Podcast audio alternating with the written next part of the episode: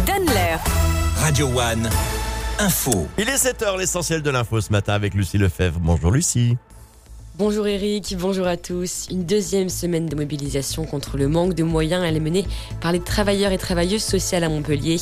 Les professionnels du secteur dénoncent la dégradation des conditions de travail, l'épuisement professionnel, mais aussi le projet de fusionner différentes conventions collectives du secteur en une seule.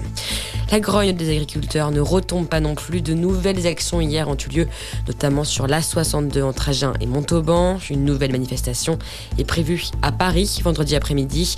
Ce matin, Gabriel Attal doit prendre la parole. Le Premier ministre doit faire un point d'étape sur les mesures annoncées il y a trois semaines et présenter le futur projet de loi agriculture.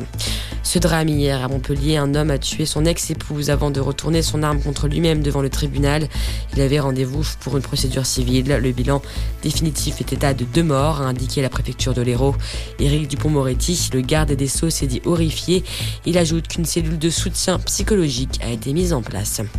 Plusieurs familles de gens du voyage sont installées sur le stade André Subira à Ballaruc-le-Vieux. Ils ont été contraints de se déplacer après la fermeture de l'aire d'accueil de Frontignan pour raison de travaux. Une raison vue par les occupants comme un prétexte. Ils ont reçu une nouvelle demande d'expulsion par la commune de Ballaruc-le-Vieux. Dans l'actualité également, la Tour Eiffel, toujours fermée aujourd'hui. Une grève reconductible a été lancée ce lundi par les deux syndicats représentatifs du personnel. Ils dénoncent la gestion financière du site. Selon les syndicats, la mairie de Paris impose un modèle intenable.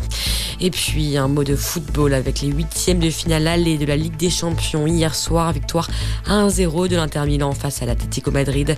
Le PSV, Eindhoven et Dortmund se sont quittés sur un score nul de 1 partout. À suivre ce soir les deux dernières affiches de ces huitièmes de finale allée. Naples reçoit Barcelone et le FC Porto accueille Arsenal. Très bonne journée sur Radio One. Merci beaucoup Lucie, on vous retrouve dans une heure pour un nouveau point sur l'information locale.